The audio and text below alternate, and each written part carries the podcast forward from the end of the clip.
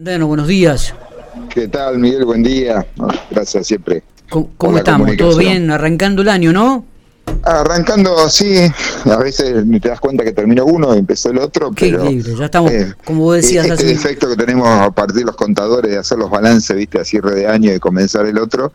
Eh, siempre tenemos esa cuestión de que, bueno, eh, hay que darle continuidad y en enero siempre un poquitito más tranquilo en, en las universidades y, bueno, por supuesto también en la Secretaría, porque bueno, es el momento donde las los docentes toman vacaciones y hay que aprovechar a juntarlos todos ahí y, ya comienza después del año. Claro. A full. Oscar, ¿qué, ¿qué podemos decir de lo que ha sido el 2022? ¿Qué balance podemos hacer de lo que ha sido el 2022? ¿Y cuál es aquello que proyectan los objetivos o las prioridades para este 2023 en el ámbito universitario? Bueno, mira, el 2022, por supuesto, eh, la cuestión económica en general, creo que en el país fue así y en el sistema universitario también, pero realmente creo que dentro de ese panorama, por supuesto, tenemos una visión más que positiva, ya que habíamos empezado el año muy mal, allá en enero del 22, porque recordamos que en el 21 no se aprobó el presupuesto nacional del 2022.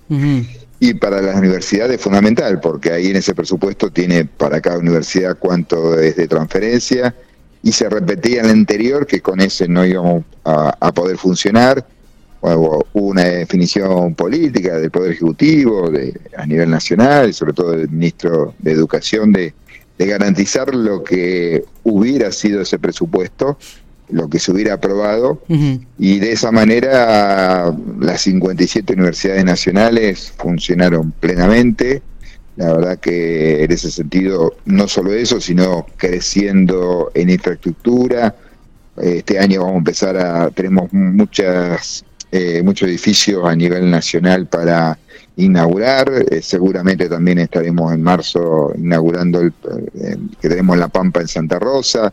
Eh, después el tema, bueno, paritario, la verdad que a pesar de la inflación, que todos queríamos, todos queremos que, baje la inflación, eh, se fue acompañando, tuvimos paritaria casi cada dos meses y, la inflación, o sea, el aumento salarial eh, tuvo un incremento arriba del 100% interanual en la paritaria, con lo cual le fue ganando interanualmente a la a la inflación y inclusive el aumento de que está de, cierre justo coincidió en el 94, o sea que coincide y seguramente nos juntaremos ahora entre febrero y marzo para para que agregarle algunos puntos más para que poder ir ganándole a la inflación como fue el año anterior.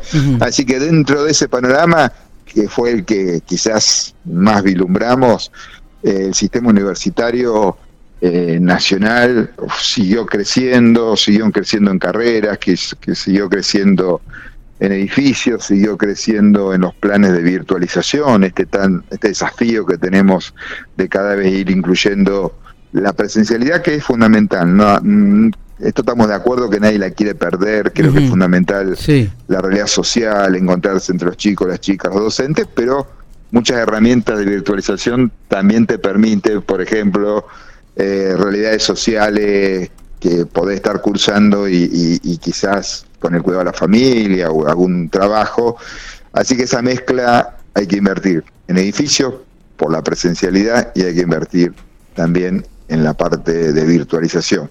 y todo eso se creció, se creció en el tema de salud, en el tema de simulaciones de, de salud, que es también lo que se está trabajando en nuestra universidad se fortaleció la carrera de enfermería y, bueno, se está fortaleciendo este instituto que esperemos que, podamos quizás generar la discusión en la universidad para poder hacer asamblea universitaria y que el estatuto cree la Facultad de Ciencias de Salud, seguramente tanto digamos con doble sede Santa Rosa Pico.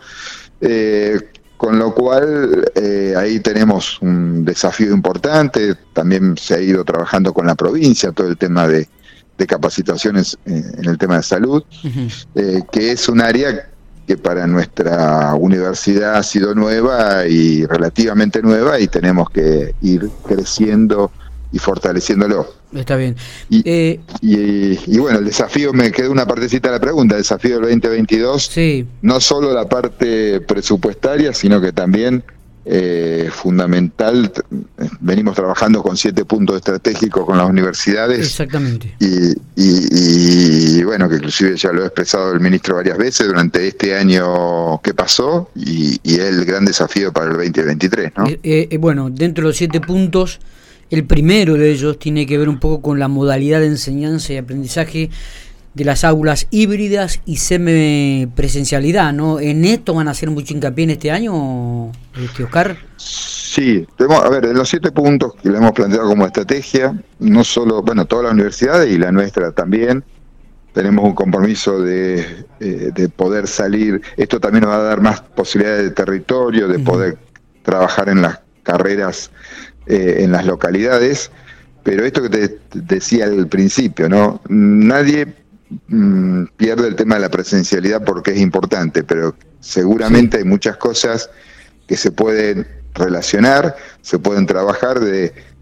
la parte práctica, hacer la presencial y aquellas partes teóricas se puede hacer en, virtualidad, en virtualidad, de estar cursando quizás esta cuestión híbrida que se da mucho de estar cursando presencialmente y a su vez con las cámaras alguien estar cursando virtualmente porque no pudo ir a esa clase teórica y, la puede estar cursando en el mismo tiempo porque en el mismo tiempo. exactamente. Tarea así que hemos sacado una resolución que si eso pasa lo que estamos diciendo y como decís vos simultáneamente en el mismo tiempo es considerado presencial ¿no? porque la única cuestión es que tenés una pantalla pero podés hablar con el profesor, podés intervenir, e-, podés Esto sería un adelanto tremendo para, para mucha gente, para mucha familia y para muchos estudiantes, ¿no? Porque también acá ahora, este, en el ámbito universitario, uno ya comienza a, pensar en el bolsillo la gente, la familia, Oscar.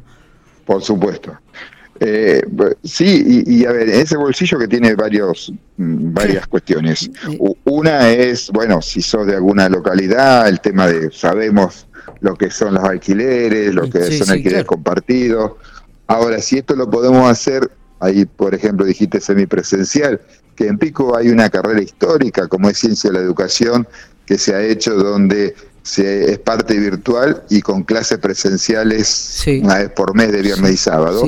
bueno, este modelo que te permite a vos que no estar quizás alquilando todo el año, pero poder estar ir y volver, estar dos días, eh, o inclusive desde el punto de vista de ingreso, de que, bueno, quizás tener una opción de trabajo que no te coincide con el horario, pero poder estar cursando, en este caso le llamamos asincrónicamente, es decir, yo veo el video del teórico en el horario que puedo y después, por supuesto, tengo la evaluación. Esto no no no es bajar la calidad, por eso hay que hacerlo tranquilo y ordenado, porque además en el mundo es así, no es que es en Argentina. Y es, o, muchas veces justamente en el cuidado de, las y los menores, digamos, la familia, tengo que acursar y con quién dejo a los chicos, a las chicas. Entonces, bueno, eh, puedo hacerlo, ¿no? Ayer, ayer hablábamos juntamente con el decano de la Facultad de Ingeniería y, y justamente estaba viendo el punto 2 y 3 de estos 7 puntos que ustedes piensan desarrollar en este 2023, digo que están trabajando, y justamente uno tiene que ver con la duración real de las carreras. El, decano ayer, este, Daniel Mandrini, nos decía que habitualmente el, promedio de carreras está durando hasta 9 años. Es decir, ¿cómo, cómo, cómo, achicar esto? Y después, otro punto que ustedes han agregado es la implementación de tecnicaturas o carreras universitarias más cortas, ¿no? Bueno, eh, eh, esto es que venimos hablando con el ministro y, y, bueno, eh, son esos dos puntos, como decís concretamente. no es que estemos, a ver, en Europa, por ejemplo, hace muchos años las carreras de grado duran tres años y hay que hacer un posgrado de dos, lo que llaman tres más dos. En España, en vez de tres, son cuatro. Bueno, en Argentina tenemos históricamente cinco es otra formación, tengo una formación mucho más sólida. No estamos diciendo en cambiar eso, sino que cuando estamos planteando que vas a hacer una carrera de ingeniería en cinco, o te lo plantean veterinaria en seis, bueno, realmente que sean cinco, sean seis, y no que se te vaya 9 promedio. Quiere decir que muchos de los que terminan están en 12, 13. Y eso tiene que ver con lo que decíamos antes también, con la cuestión de trabajo, de familia. Total. Y, y además, las, por ahí tenemos que trabajar en forma conjunta, docentes, por la cantidad de horas, de horas que, eh, decir, se modifica un plan de estudio y generalmente se agrega más horas, más materia, porque hay cosas nuevas, está bien, hay cosas nuevas, pero hay otras cosas que seguramente no son tan prioritarias. Claro. Si no, el estudiante no va a terminar más. Y la otra cosa que decía es, perfecto, hacemos una ingeniería de 5 o 6 años, pero tenemos que pensar en que puede haber un título de técnico, que puede ser intermedio o puede hacer una materia más, que quizás con eso ya tiene una salida laboral, que le permite certificar que ha estado en la universidad y que ha hecho toda esta actividad, o quizás una diplomatura que, le, que es un año, pero que después sigue la carrera de ingeniería, digamos. O sea, esto no significa que eh, la tenga que abandonar, o sea, se eh, concatena uno con otro, pero también la universidad está acompañando eh, esta realidad de que es eh, que necesitamos que todos tengan la salida laboral y la universidad estar trabajando en eso. ¿no? Totalmente. Eh, son realmente, uno leyéndolos, estos siete puntos, son muy muy pragmáticos, me da la sensación de, que bueno se, necesita pensar mucho, analizarlo digo, pero que se puede llegar a cabo este este tipo de, cosas. Así que esperemos que en este 2023, no sé si los siete, pero algunos de los puntos que, están en esta planificación que tienen la, eh, la Secretaría de Políticas Universitarias pueda concretarse, Oscar. ¿eh? lo más importante es que siempre tenemos que poner en discusión en la sociedad, en la comunidad, en las universidades, esto no lo soluciona ni es de, como decimos, de arriba para abajo, no es un secretario, un rector o una decana, sino que en forma conjunta, centrarnos en lance de los estudiantes, que es nuestro objetivo, es eh, egresada, egresada, qué está haciendo, qué está trabajando, qué es lo que necesita, qué es lo que necesita en el futuro. Bueno, eh, es una forma de mirarnos internamente y, y, que además lo debemos hacer porque la universidad pública, gracias a una política de Estado, y una definición de política de Estado, pero se financia con el impuesto de todas y todos los ciudadanos, así que nos debemos a, esa devolución en función de las necesidades que, ocurren en cada caso. Eh, Oscar, gracias por estos minutos. ¿Cuándo estamos aquí por La Pampa, hoy General Pico? Eh, eh, vamos a tratar de estar la otra semana ya, porque también uno, si viene rector de licencia, uno estamos trabajando con la universidad y siempre poniendo nuestra nuestro acompañamiento, así que la semana que viene seguramente andaremos por allá. Abrazo grande, gracias, eh. éxitos en este 2023. Gracias igualmente.